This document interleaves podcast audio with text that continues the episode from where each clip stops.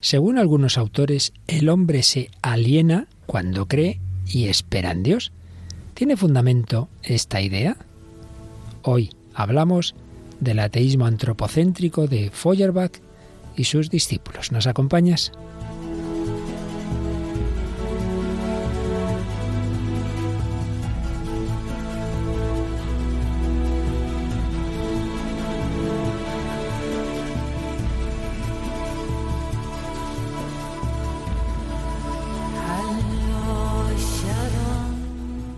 Hombre de hoy y Dios, con el padre Luis Fernando de Prada.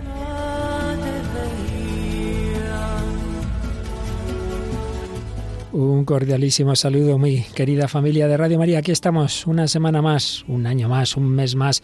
El hombre de hoy y Dios sigue esta travesía tan bella por el camino de la esperanza.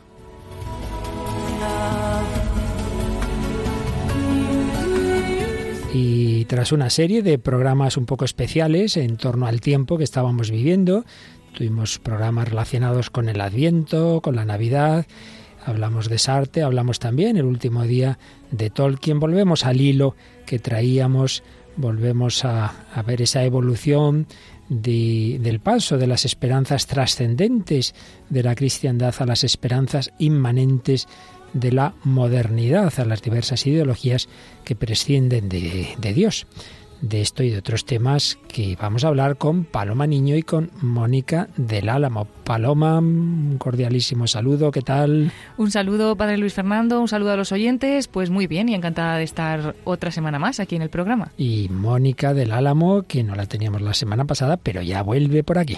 Hola, Padre, muy bien por aquí. Espero que haya sido muy buena en este tiempo. Pues sí, he crecido mucho, yo creo. bueno, Paloma, como siempre, tu primera tarea pues darnos un repasito, un resumen de alguno de los correos o mensajes de Facebook que hemos recibido en estas últimas semanas. Tenemos muchos y hemos seleccionado algunos de ellos. Por ejemplo, el de José Daniel Vivas, que nos dice, me gustaría escuchar todos estos programas, pero a veces el tiempo, el trabajo me lo impiden. Pero gracias por tan lindos programas. Sé que llegan a muchísimas personas. Ya, Dios os bendiga. Perdón, ya sa, sabes, Paloma, Mónica, que mucha gente cuando va en el coche se pone los CDs o quien está haciendo otras cosas. Yo conozco una persona cuando se va de paseo se los ha metido en el móvil y entonces va escuchando. Son Qué maneras, práctico. claro, mientras se hacen otras cosas también se pueden escuchar programas de Radio María. Y más comentarios, el de Montserrat HL, Mariano Álvarez y Consuelo Melgarejo Murube más o menos nos dicen lo mismo. Feliz año nuevo, buen programa, muy interesante. Gracias a todos los que formáis parte de este programa. Pues gracias a todos vosotros y a vuestros mensajes y alguno más, ¿verdad? Sí, un comentario que recibíamos acerca del último programa que hablábamos sobre el Señor de los Anillos. Y aquí Cristian González nos ha dicho, nosotros no podemos desesperar porque no podemos saber todas las posibilidades, por lo que el desenlace final es incierto. Es una frase de Gandalf. Una frase que pone Tolkien en boca de Gandalf cuando vemos que todo va a acabar mal. Bueno, ¿y tú qué sabes? El desenlace final es incierto, no sabemos todas las posibilidades y desde luego Dios siempre tiene por ahí una carta escondida. Y creo que teníamos algún mensaje más en Facebook. Sí, un mensaje un poquito más largo de Juan Carlos Tarza que nos dice Buenas tardes amigos del hombre de hoy y Dios, mi nombre es Juan Carlos. Les escribo desde Paraguay. Les agradezco por la labor evangelizadora que realizan.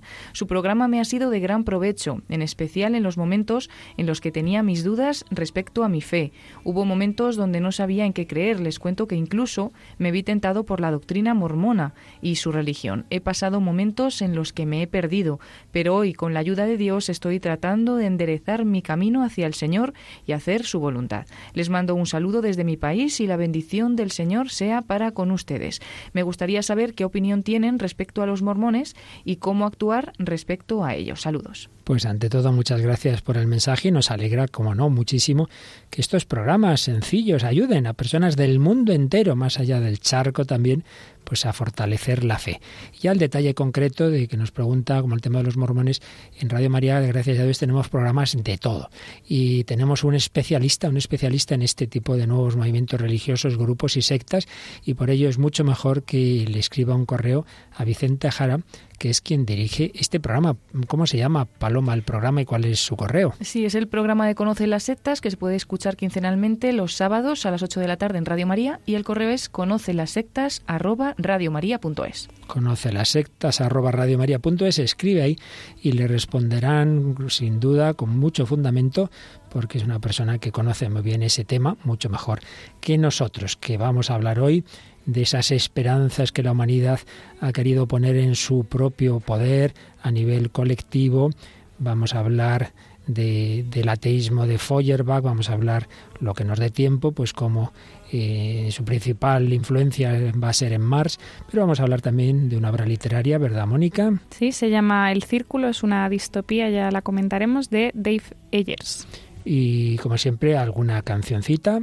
En este caso hemos elegido la canción El Progreso de Roberto Carlos. Y una película que nos permita hablar de esos totalitarismos en los que se plasmaron esas esperanzas y frente a ello la visión cristiana. Y qué mejor que una histórica. Que es la película de Carol.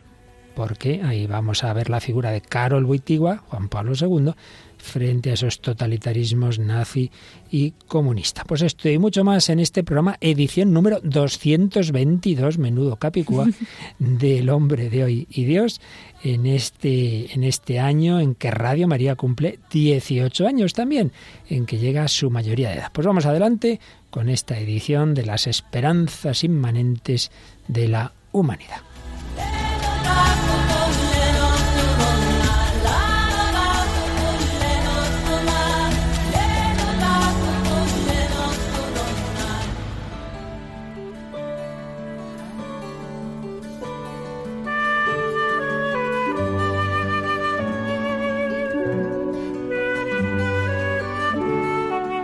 Pues retomando el hilo que habíamos ido siguiendo hace algún tiempo, de cómo de esa esperanza trascendente en Dios, en Jesucristo, en la vida eterna, que configuraba la sociedad cristiana, la cristiandad, se fue pasando poco a poco a ese otro tipo de planteamientos, de poner esperanzas en proyectos inmanentes, en la ciencia, en el poder, como la llamada modernidad pues se caracteriza por esa absolutización de lo humano, sea individual, sea colectivo. De esto ya habíamos hablado en varias ocasiones, pero vamos a fijarnos hoy un poquito más en esos proyectos. Podemos fijarnos por un lado en el llamado liberalismo, ese liberalismo del que hablaron diversos documentos pontificios del siglo XIX y XX, sobre todo del XIX, un liberalismo individualista, pero tenemos en cambio ese otro tipo de planteamientos más comunitarios como el nacionalismo y el marxismo. Eh, tanto el liberalismo como, el marxismo y, y, en ese sentido también el nacionalismo tienen en común una raíz inmanentista, una visión del hombre como ser radicalmente autónomo. El hombre es obra de sí mismo. Eh, liberalismo y marxismo presentan programas vitales por otra parte, con importantes componentes materialistas para alcanzar la felicidad en esta tierra. En ambos está presente el reduccionismo economicista. Lo importante es lo material, solo que en, un caso se piensa que se va a llegar al bienestar por un tipo de sociedad en que hay mucha libertad, la libre competencia, etcétera, y en el otro caso a través del colectivismo, pero en ambos casos está presente ese tipo de materialismo economicista. Y luego, en ese otro tipo de planteamientos de marxismo y nacionalismo, la diferencia, nacionalismo la estamos entendiendo, por supuesto, en el sentido de las ideologías que hacen de la nación un auténtico ídolo, no de cuando eh, lo que pueda ser legítimo amor a la propia nación, a la propia patria, ya se sobreentiende. Pero digo que la diferencia es que el marxismo es universalista, más allá de la división en naciones. Pero en todos estos casos, en todos estos planteamientos ideológicos, hay algo en común, y es que todas estas ideologías absolutizan lo que es relativo la pertenencia a una nación, la pertenencia a una clase social, son factores verdaderos, eh, presentes en la vida del hombre, pero que no lo explican todo. El marxismo prioriza el todo sobre las partes de la sociedad, también ese nacionalismo idolátrico, pues prioriza la nación sobre el individuo singular, el marxismo el proletariado sobre ese individuo singular. Pero señala Mariano Facio, nación o clase social radicalmente autónoma, que no tiene una ligazón con un orden moral objetivo y trascendente. La libertad individualista liberal reemerge otra vez en el marxismo, aunque bajo la vestidura de la conciencia de clase. Ambas ideologías eh, padecen un profundo influjo del sistema hegeliano del idealismo absoluto.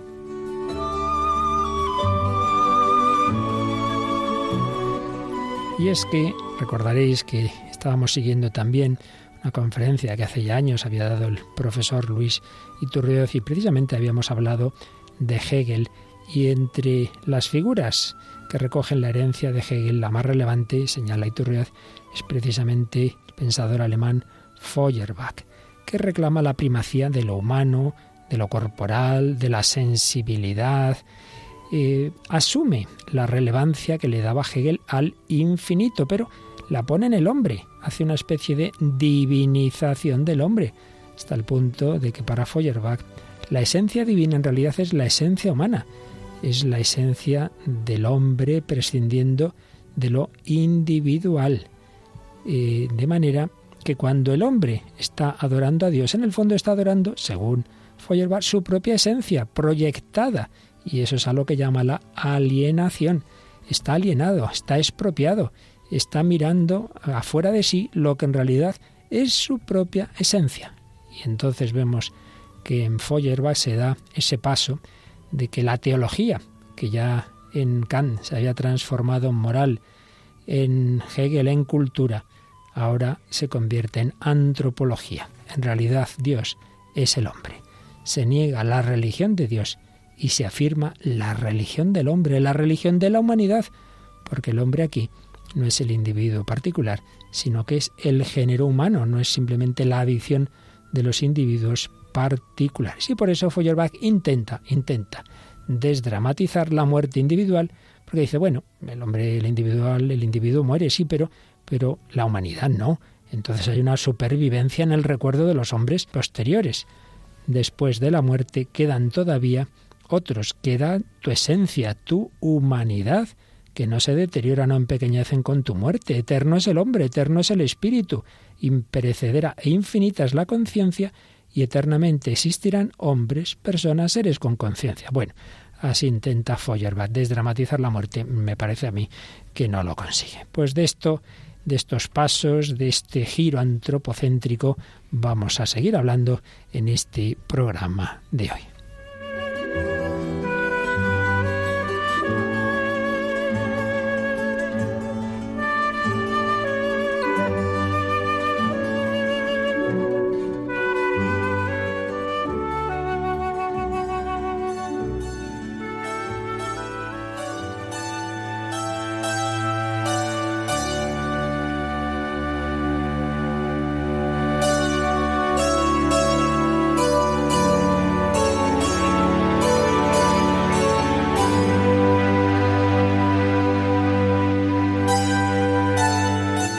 Pues aquí estamos en Radio María, en El Hombre de Hoy Dios, Paloma Niño, Mónica del Álamo y un servidor, Padre Luis Fernando de Prada, hablando de la esperanza.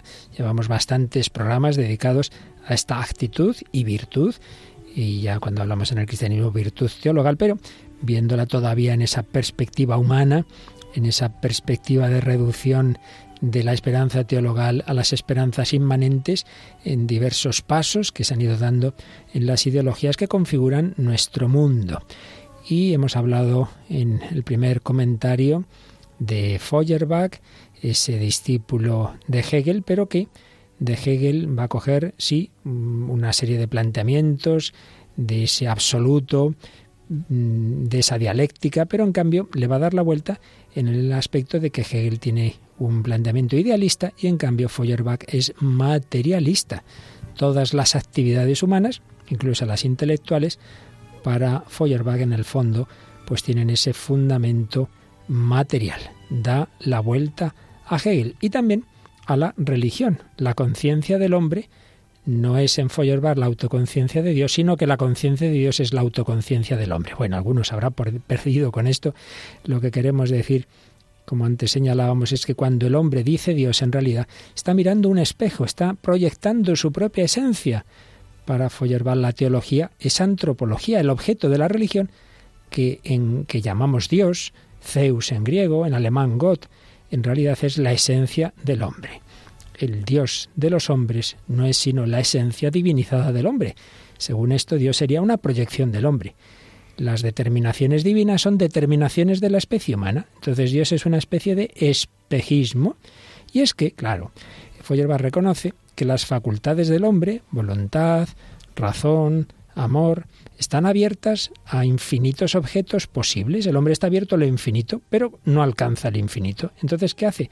Pues proyecta su esencia en un ser infinito. Dice, como yo deseo el infinito y no lo encuentro, tiene que haber ese ser infinito. Entonces, como que el hombre se lo inventa sin darse cuenta. Por eso llega a decir que la religión radica en esa necesidad. Lo que más íntimamente necesitas, eso y no otra cosa, es tu Dios. Y además de la necesidad, Dios es la expresión de un deseo. Lo que yo no soy, pero deseo y me afano por ser, eso es mi Dios. Son todo citas de Feuerbach. La existencia religiosa es por eso una alienación.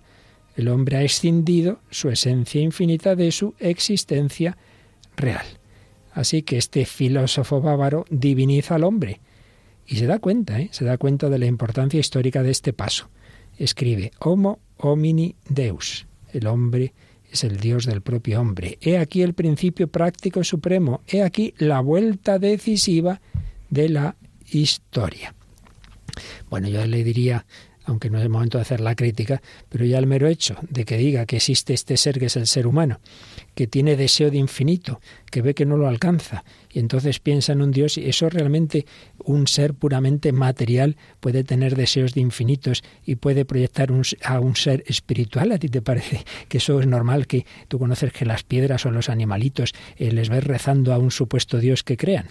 Sí, la verdad es que es impresionante y también que, que, que realmente Feuerbach tiene una, una intuición que realmente es, que es real, ¿no? O sea, la, la, la, necesidad o el deseo de infinito y que la mayoría o muchos materialistas ni siquiera la admiten directamente. Entonces es curioso que uno de los principales motores del materialismo sea antimaterialista en este sentido, o sea que es una paradoja curiosa, la verdad. Sí, porque además es un punto de partida que hemos tenido aquí en este programa desde el primerísimo programa, decíamos, en lo que todos los hombres coincidimos, todos, es en ese deseo de infinitud, de última verdad, de un amor definitivo, eterno. En eso coincidimos. Luego nos diferenciamos en las respuestas a ese deseo, pero a poco que uno piense, y esto recuerdo que es una de las cosas que le hacía pensar a C.S. Luis, a poco que uno piense, eh, ¿cómo puede un ser que solo fuera materia tener deseos de, eh, de infinito, de espíritu, de eternidad, de, de, inmortalidad? Pues hombre, piense usted un poquito que si tiene esos deseos es porque en el hombre hay algo que es más que la materia. Hay un reflejo de Dios, hay un espíritu. En fin, pero por lo menos, como bien dices, reconoce ese punto de partida. Luego, la solución o la respuesta que da tiene muy poca lógica. Pero antes de seguir con esta exposición del pensamiento de Feuerbach, Mónica, vamos a hablar de esta obra que nos has traído y de este pensador que qué tiene que ver con estos planteamientos inmanentes. Pues es curioso porque digamos que engloba todas estas cosas que hemos dicho. Este escritor es Dave Villers, que es un estadounidense que escribe una distopía que se titula El Círculo. Ya sabemos que las distopías son como lo contrario de la utopía, ¿no? Digamos que una utopía es como eh, una, mm, sí, una obra de ficción o una obra que lo que hace es hacer como una sociedad ideal y una sociedad perfecta, un mundo perfecto, y sin embargo una distopía es casi como lo contrario. Entonces conocemos pues muchas, ¿no? 1984 de George Orwell, Un mundo feliz, que también le hemos traído alguna vez de Huxley, que lo que hacen es imaginar una sociedad futura en la que exageran algunas cosas diciendo, bueno, esto podría pasar y la sociedad sería así, ¿no? Y la verdad es que son súper curiosas porque proyectan de alguna manera al ser humano, alguna faceta del ser humano, que es que a veces no están tan alejadas de la realidad. En este caso, el círculo lo que hace es que imagina que es una sociedad que, digamos, hay una empresa muy importante que controla todos los datos de todo el mundo, ¿no? Pues tus datos, tanto de compras como tus emails, como eh, a través de ella se puede hacer todo. Todo es muy cómodo porque puedes hasta votar a través de esa aplicación, entre comillas, una empresa, bueno, que si, si le damos vueltas nos suena bastante a. Pues sí, me estaba sonando mucho. ¿Esto de qué año es? Este, eh, está escrita en 2013. Ah, claro, bastante y, reciente. Sí, es muy reciente, pero, pero uno se asusta porque es verdad que se exageran algunas cosas, pero dices, madre mía, es que esto puede pasar perfectamente, ¿no? Es una especie de, mm, de unidad de Google, Facebook, Instagram, eh, Twitter, más los datos que podamos tener, pues eso, de compras de billetes de avión, de compras de lo que sea, ¿no? Bueno, es alucinante, ¿no? Sobre todo cuando uno hace el paralelismo. ¿Y por qué es tan impresionante, entre otras cosas? Bueno, porque se absolutiza de alguna manera el, eh, el estar en Internet de cara a los demás. Es decir, es súper importante que todo lo que hagas lo cuelgues, que todo lo que hagas eh, comentes lo que te parece. Los likes, por así decirlo, los me gustas eh, que tenemos ahora, pues lo llaman de otra manera, pero es muy importante. Es decir, si estás en un sitio y no lo posteas, es como no solo como si no lo hubieras estado, sino como se considera algo egoísta. O sea, que no estás compartiendo algo de tu vida, hasta el punto de que no existe la intimidad. La intimidad es casi un delito. ¿Por qué? Piensan que si ocultas algo es o porque está mal hecho, o sea, por estar robando, haciendo algo ilegal, lo que sea, o porque tienes algún tipo de complejo, de vergüenza, de sí, de pudor que no que no debería ser, es decir, que si lo estás ocultando es porque eso, te, te crees que es malo y no, no pasa nada, no pasa nada, entonces no existe la intimidad en ningún sentido. Yo he escogido un, fragmento en el que está casi al principio de, de la obra. La protagonista es eh, Mae Howland, que es una chica que la contratan en esta empresa, en la empresa del círculo. Entonces se vuelve muy importante porque estar en el círculo pues te da puntuación, subes en los rankings, la gente te conoce, comentas a la gente. Y entonces, bueno, pues eh, va a casa de sus padres y se encuentra con un antiguo amigo suyo que se llama Mercer. Y entonces este amigo es como más tradicional y además como que le empieza a mosquear todo esto. Entonces tienen una discusión.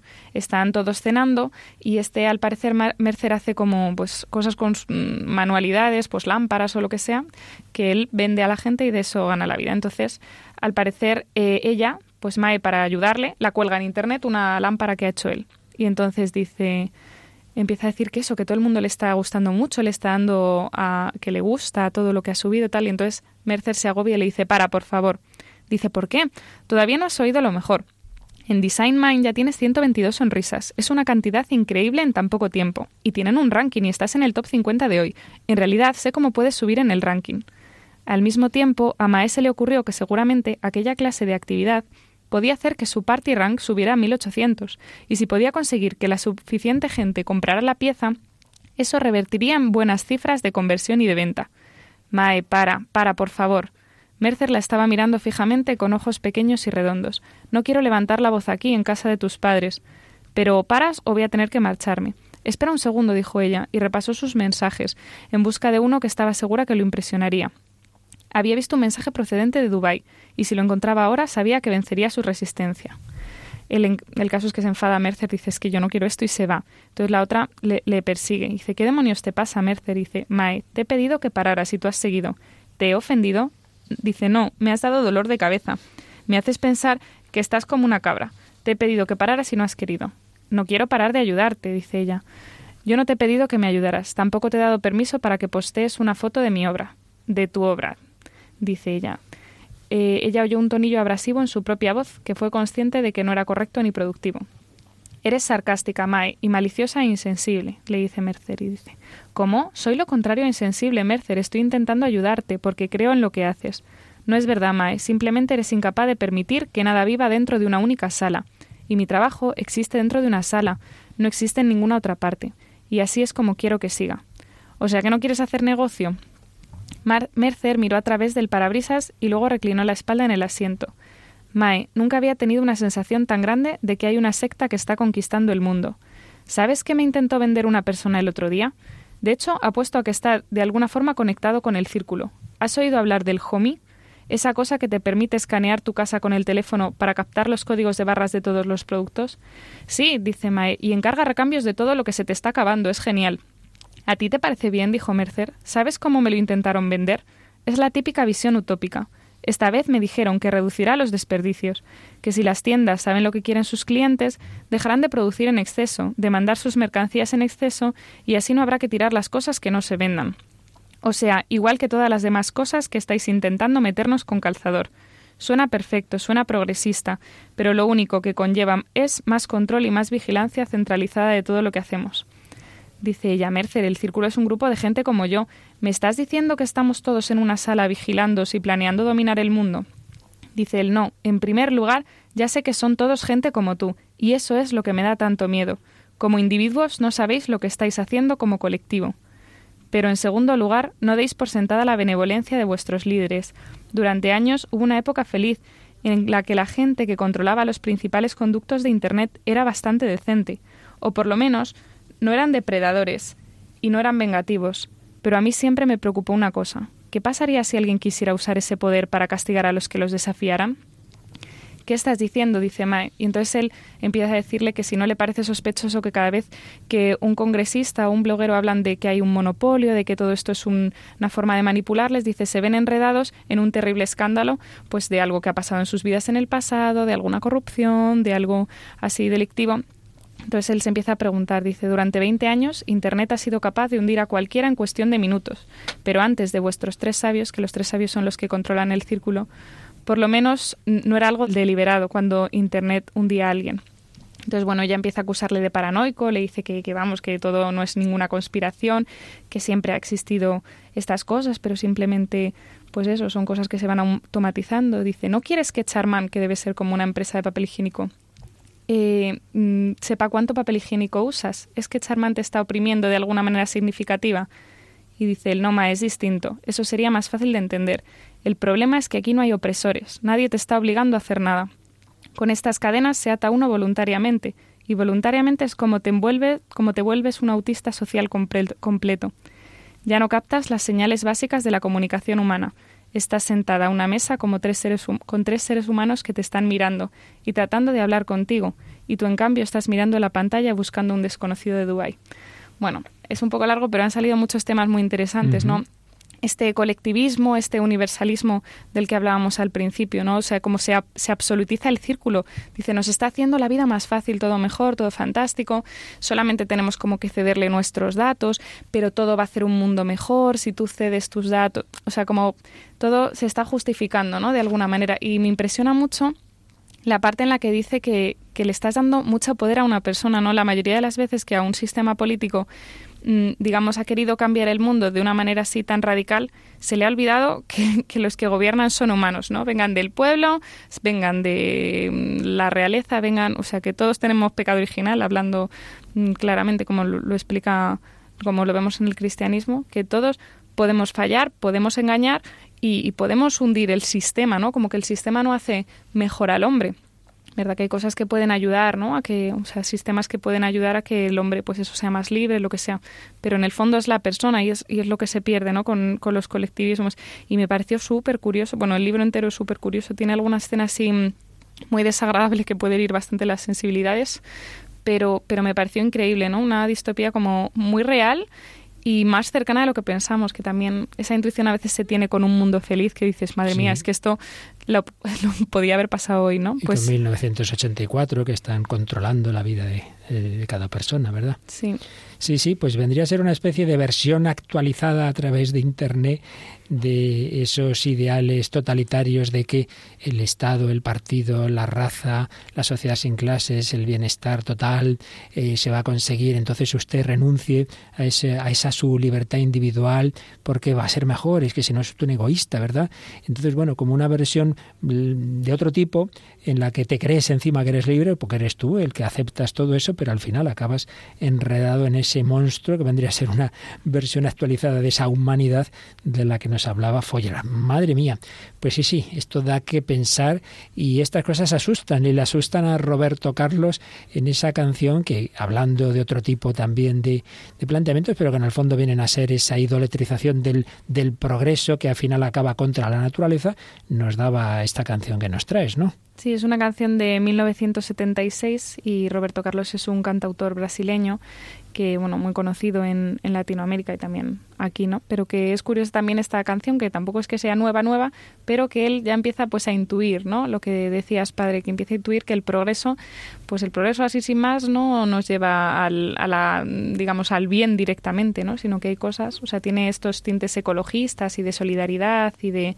y demás pero pero es verdad que, que se ve esta intuición de que bueno que el progreso pero con cuidado ese no hacer esa fe y esperanza ciega en el progreso que, que atraviesa la historia de la humanidad, sobre todo desde la Ilustración. Escuchamos esta canción, El progreso de Roberto Carlos. Una fiera terrible. Yo quisiera poder transformar tanta cosa imposible. Yo quisiera decir tantas cosas que pudieran hacerme sentir bien conmigo. Yo quisiera poder abrazar mi mayor enemigo. Yo quisiera no ver tantas nubes oscuras arriba. Navegar sin hallar tantas manchas de aceite en los mares. Y ballenas desapareciendo por falta de escrúpulos comerciales. Yo quisiera ser civilizado como los animales. La, la, la.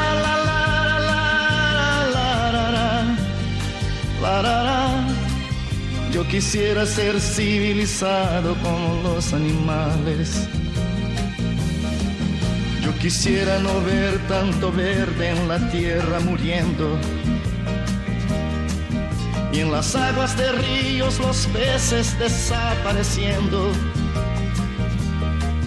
Yo quisiera gritar que ese tal oro negro no es más que un negro veneno ya sabemos que por todo eso vivimos ya menos.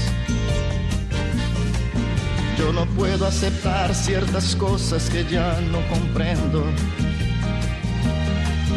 El comercio de armas, de guerra, de muertes viviendo.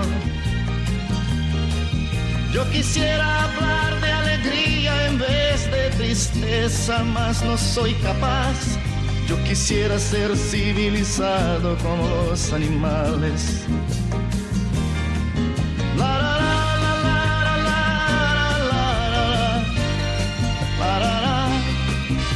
Quisiera ser civilizado como los animales.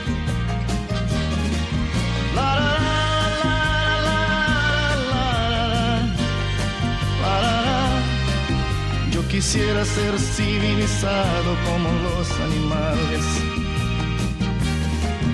Yo no estoy contra el progreso. Progreso de Roberto Carlos en este programa sobre esas esperanzas inmanentes de la humanidad. En Radio María, en El Hombre de Dios, con Paloma Niño, Mónica del Álamo y un servidor Padre Luis Fernando de Prada. Habíamos visto, aquí parece que las cosas no tienen que ver, todo tiene que ver. Esas ideas de Feuerbach que piensa que realmente la divinidad es la humanidad, esa humanidad considerada colectivamente. Bueno, para llegar a eso, dice, la conciencia religiosa ha sido un paso necesario y en concreto el cristianismo es la religión más perfecta porque su dinámica lleva a la afirmación del hombre por sí mismo Dios creador es la proyección del poder del hombre sobre la naturaleza, fijaos lo que decía esta canción. Dios trino es la proyección de la vida social del hombre, Dios encarnado, Dios que se ha hecho hombre, la la proyección de lo corporal y sensible. Es tremendo cómo se invierten los términos del Dios hombre al hombre que se hace Dios. Es asimismo a quien conoce el hombre en su conocimiento de Dios. Pero claro, pasa eso, que se está dando esa infinitud, ese poder absoluto a la humanidad. También tiene una parte que podríamos entender y puede gustarnos cuando habla Feuerbach de esa dialéctica interpersonal del yo-tú, donde el yo se reconoce frente a otro yo, un tú, y se une a los demás mediante el amor. Pero fijaos, si San Juan dirá que Dios es amor, Feuerbach dirá que el amor es Dios. Pero se trata de un mero amor humano, absolutamente autónomo y siempre con esa crítica a la alienación religiosa. Evidentemente esto va a influir muchísimo en la persona que más influencia y, valga la redundancia de la palabra va a tener en la segunda mitad del siglo XIX y podríamos decir del siglo XX, que es Karl Marx, Carlos Marx. Va a partir de esas ideas de Feuerbach, Dios es un espejismo, el, hombre es la divinidad suprema, la religión es causa de la alienación socioeconómica porque confirma la injusticia, pero sobre todo es efecto. Si no existiese injusticia, piensa Marx, tampoco existiría religión. Tiene este famoso párrafo. La religión es el suspiro de la criatura oprimida, el corazón de un mundo sin corazón, el espíritu de una situación carente de espíritu.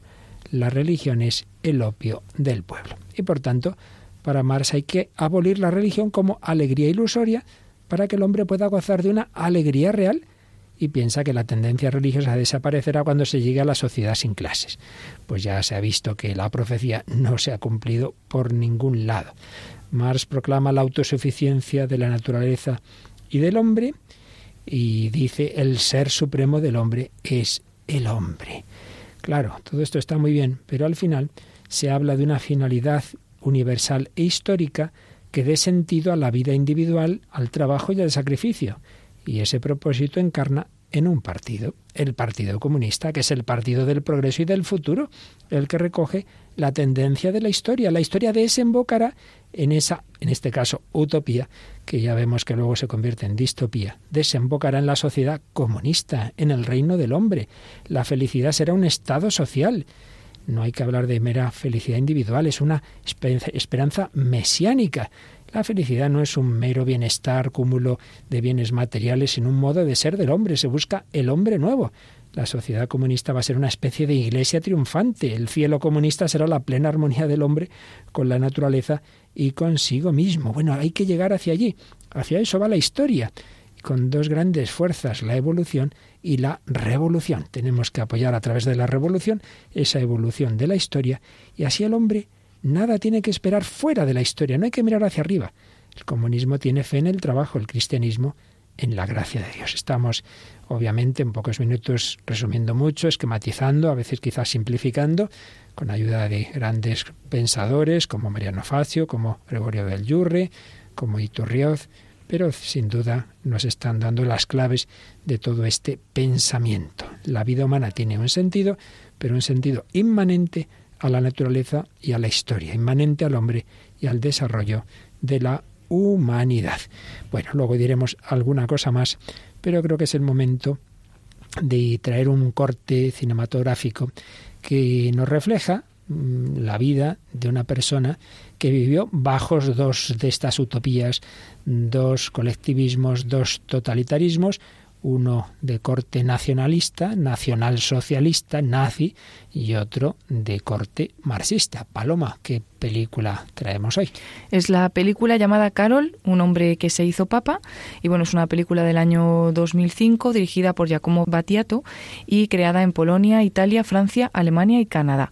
Y el argumento pues es precisamente la vida del que luego fue Papa Juan Pablo II, pues desde que es un niño que quiere cumplir sus sueños y poco a poco pues todo se va se le va haciendo pedazos, su madre muere, su hermano también muere, años más tarde llega la Segunda Guerra Mundial con la invasión de Polonia y la persecución de los judíos y bueno, al final se dedica al sacerdocio, llega a ser Juan Pablo II y hay una segunda parte de esta película, Carol, el Papa, el hombre, que ya muestra pues eh, Juan Pablo II pero durante el pontificado. Yo creo que la primera es la más interesante porque bueno, a fin de cuentas la vida del Papa la hemos conocido ya eh, en directo algunos por lo menos como Papa, pero en cambio esa primera parte era menos conocida y está muy bien reflejada esa su vida en, en, Polonia. Bueno, pues escuchamos una escena de cuando está Polonia bajo el dominio comunista, están en plena represión, él está metido ahí en un lío, entonces hay un sastre que abre la puerta de su, de su casa y lo mete a Carol y tienen este diálogo entre ellos. Estoy buscando a un amigo. Es sacerdote, necesito que diga una misa. ¿Una misa por los muertos? Venceremos con amor, no con armas. ¿Cómo puede decir eso con los nazis en nuestro país? Los nazis desaparecerán, porque la maldad se devorará a sí misma. Pero... Pero, si no vence el amor, los nazis volverán bajo un nombre diferente. ¿Se refiere a eso? Exacto.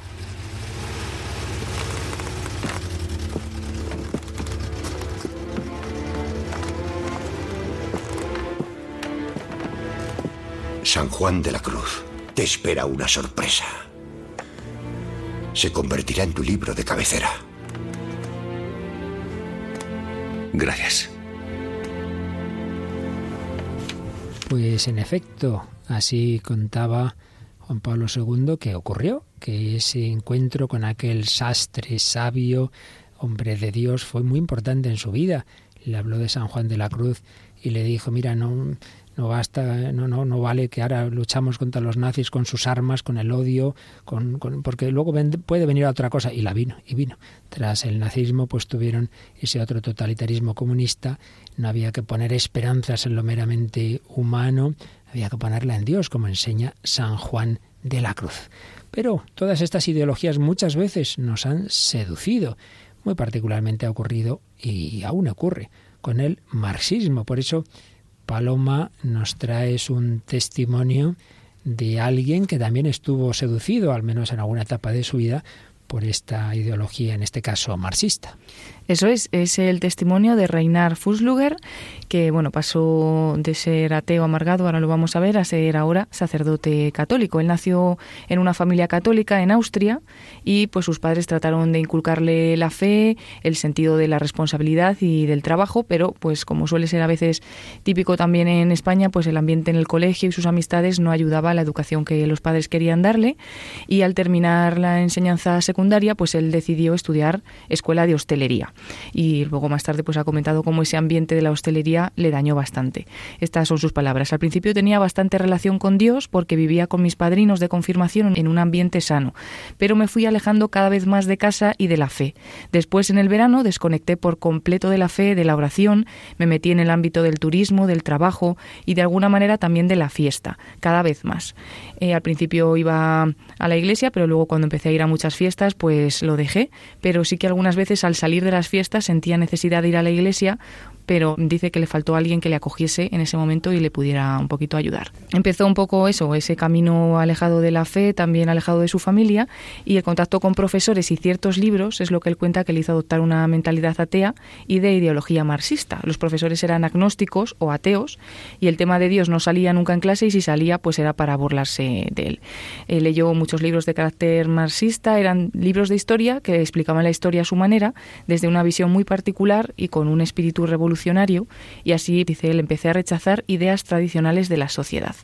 En esa época él se define como la expresión radical del individualismo, rechazaba los movimientos organizados, bueno, ya cuenta que se dejó crecer también el pelo como un símbolo del, del rechazo, eh, se puso pendiente y un poco dice que también nunca perdió como ese deseo y la búsqueda de la verdad, pero andaba pues muy perdido con todos estos pensamientos. Y también hay un momento importante en su vida, que es cuando se da cuenta de que, de que estaba en un ambiente de mucho dinero, pero la persona no tenía ningún valor. Por ejemplo, su jefe pues tenía dos hijos pequeños y decía que prefería estar siete días a la semana trabajando que pasear un solo día en el parque con, con sus niños.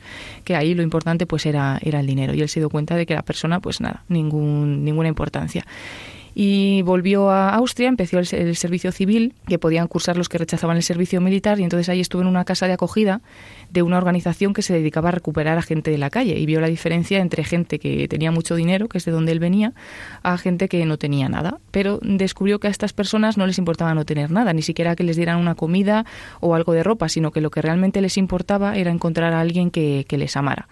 Ahí se dio cuenta que él no era capaz de amarles porque él no había aprendido tampoco a amar y se dio cuenta de que había llegado a un punto en el que no estaba seguro de, si Dios existía o no, era una época de verdadero ateísmo. Y en ese momento lanzó un grito y le dijo a Dios, si, si estás ahí, si existes, demuéstramelo y encontró algo de paz. Eh, entonces eh, cayó enfermo, volvió a casa de sus padres y también le chocó mucho como sus padres, después de todos los problemas que él les había dado, de las continuas peleas que tenía con ellos, pues le acogieron, le acogieron en, casa con el mismo cariño de siempre y, él dice que también se dio cuenta cómo estaba amargado de todas esas cosas que había ido viviendo, que ni siquiera podía sonreír y quiso pues un poco cambiar. Y tuvo una experiencia fuerte precisamente escuchando la radio, escuchó al Papa Juan Pablo II y cuando en la bendición Urbi et dice que en ese momento parecía que le hablaba a él y que en un instante reconoció todos sus pecados, eh, reconoció que Dios existe también y que Jesucristo era el amor que él buscaba. Sintió una libertad absoluta y se dio cuenta de que no podía seguir con la vida que llevaba y que tenía que cambiar. Lo que más le costó fue cambiar su pensamiento, pero bueno, gracias a la ayuda de su madre, a algún sacerdote, entró en la iglesia y luego ahí empieza su camino también dentro de la vida de la iglesia y de su conversión hasta el momento en el que, en el que decide ser sacerdote, que al principio tampoco lo veía claro, pero luego pues Dios también se lo mostró. Y lo es ahora. Y es sacerdote. Fíjate, menudo cambio. Bueno, pues es impresionante cómo está aquí hoy cuadrando tantas cosas que hay un momento decisivo cuando su madre le pone en la radio, cuando oye las, las palabras, la voz de San Juan Pablo II. Bueno, pues precisamente ese Juan Pablo II que fue un joven que al principio no había pensado en ser sacerdote y volvemos a oír un corte de la película Carol donde está hablando con, con otros que si, que sacerdote, Tomás, con el, en el que se apoyaban todos aquellos jóvenes polacos, idealistas, oprimidos bajo el nazismo que están sufriendo tanto. Escuchamos este diálogo del que será el futuro Juan Pablo II con aquel sacerdote Tomás. Ellos han matado a Victoria Cristina. Lo sé. No vayas al funeral. Los nazis están esperando algo así, para deteneros a todos. Me reuniré con vosotros y celebraremos una misa secreta. Tomás, ¿dónde está la línea? ¿Dónde está la línea que divide a los que han pagado muy poco de los que han pagado tanto? ¿Y en qué lado estoy yo? No lo sé. Estamos en el lado de los que tienen que esperar. El teatro. El sueño de mi vida se acabó. ¿Qué quieres decir? Tanto dolor me impide ver nada más. Hay tanta oscuridad. El mundo está sordo y ciego. Defender la cultura no basta. Siempre quedan las armas, pero yo no podría matar a nadie. Te dije que jamás debes perder la esperanza. No debes perder el significado maravilloso de la muerte y el amor. A pesar de todo el mal del que son capaces los hombres.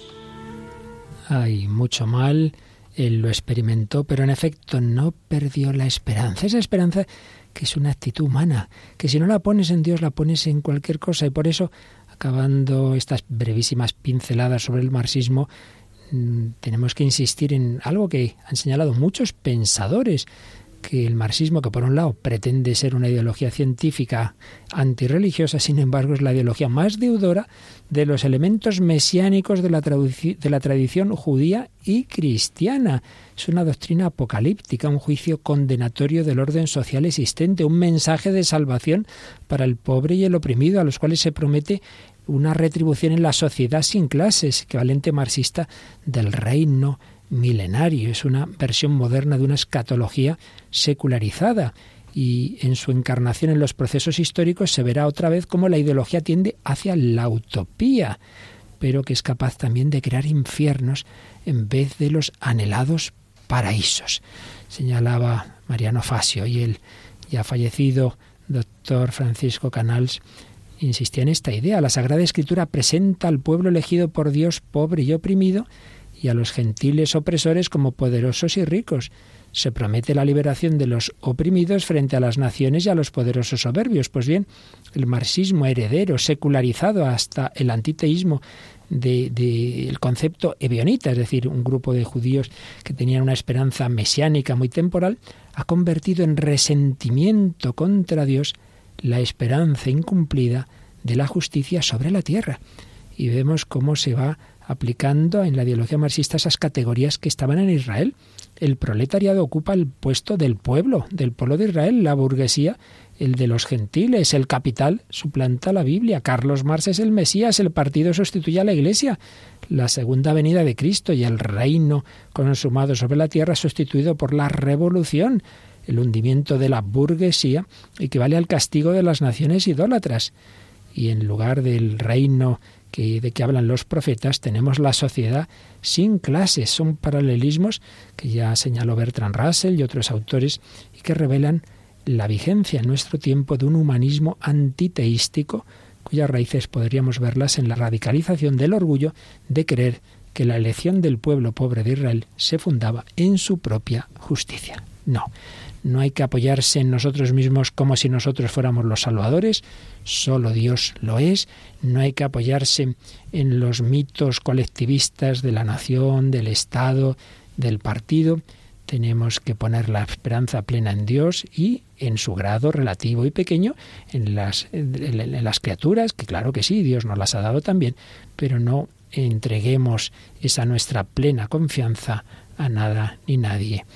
Como es el Estado, como es cualquier absolutización de lo relativo. Por eso terminamos con unas frases de San Juan Pablo II en su encíclica Centésimus Annus del año 1991, cuando había caído ya el comunismo en Europa del Este, donde decía algo que precisamente Mónica antes nos comentaba, que el totalitarismo considera, sobre todo el de corte marxista-leninista, que algunos hombres tienen un conocimiento más profundo de las leyes de desarrollo de la sociedad, están exentos del error y pueden arrogarse por ello el ejercicio de un poder absoluto. También el totalitarismo niega la verdad en sentido objetivo y si no existe una verdad trascendente, tampoco existe ningún principio seguro que garantice relaciones justas entre los hombres. Los intereses de clase, grupo o nación los contraponen inevitablemente unos a otros. Si no se reconoce la verdad trascendente, triunfa la fuerza del poder y cada uno tiende a utilizar hasta el extremo los medios de que dispone para imponer su propio interés o la propia opinión.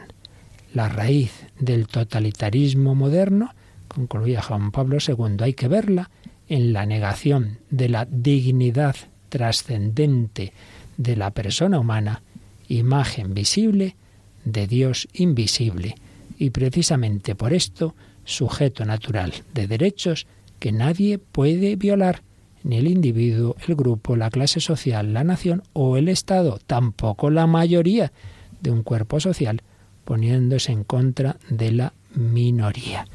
Vamos a pedir al Señor que solo en Él pongamos nuestra esperanza y haciéndolo así cuando realmente también valoraremos la persona humana, creada a su imagen y semejanza. No, no somos mera materia, el hombre no es lo que come, que decía Feuerbach, Jesús nos dijo, no solo de pan vive el hombre, sino de toda palabra que sale de la boca de Dios.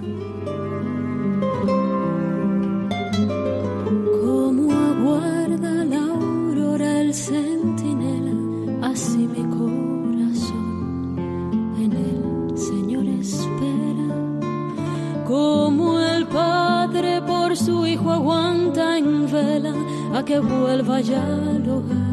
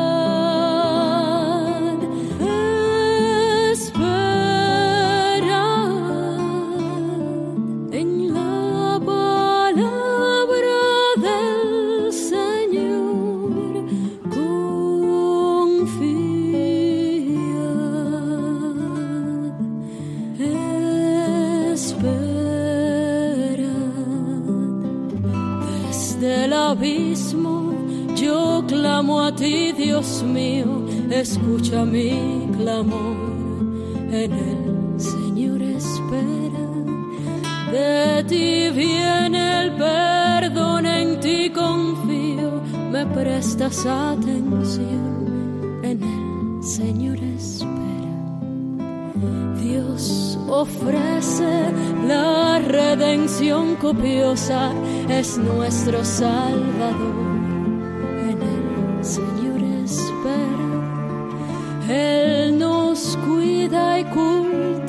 Como rosas, aroma de su amor, en el Señor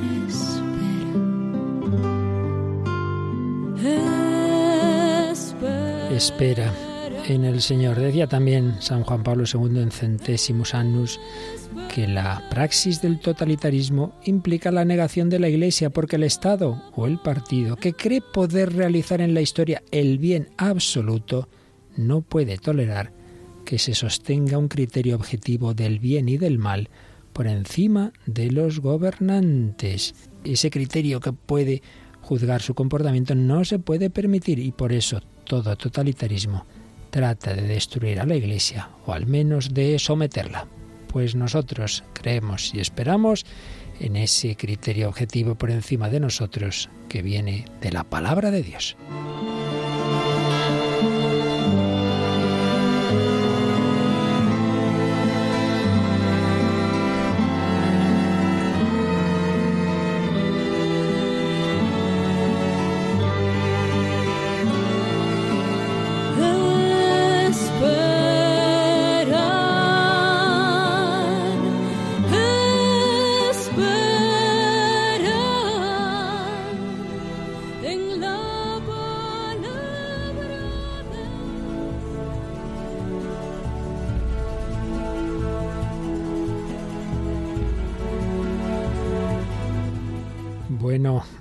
Nos ha quedado claro en quién esperar, ¿verdad? Sí, realmente cada vez más. Cada vez más y en quién menos esperar, incluidos estas nuevas tecnologías que a veces se convierten en una maraña. Nos miraba Paloma que las usa tanto diciendo, ay, ay, ay, ay, ay, ¿qué te ha parecido, Paloma?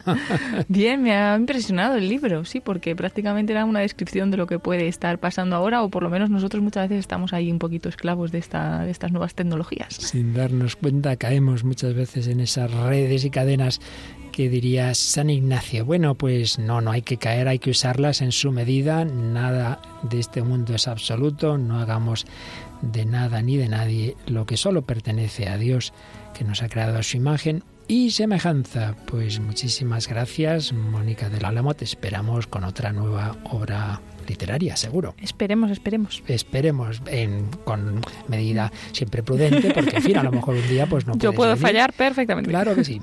Paloma Niño, ¿nos recuerdas el correo y todo eso? Sí, para que puedan ponerse en contacto con nosotros a través del el hombre de hoy y Dios arroba radiomaria.es o también a través de las redes sociales buscando en Facebook el hombre de hoy y Dios, igual el nombre del programa y ahí pues tenemos una publicación por cada programa y pueden hacer sus comentarios también. Pues muchísimas gracias a Paloma Niño, a Mónica del Álamo y a todos vosotros, muy querida familia de Radio María, hombres de hoy que buscáis a Dios y si aún no lo habéis encontrado, buscarlo como este joven del que hemos oído y ese testimonio que hoy ayuda a otros a buscarlo como sacerdote. Nada es imposible para Dios. En Él ponemos nuestra esperanza. Que los bendiga hasta el próximo programa, si Él quiere.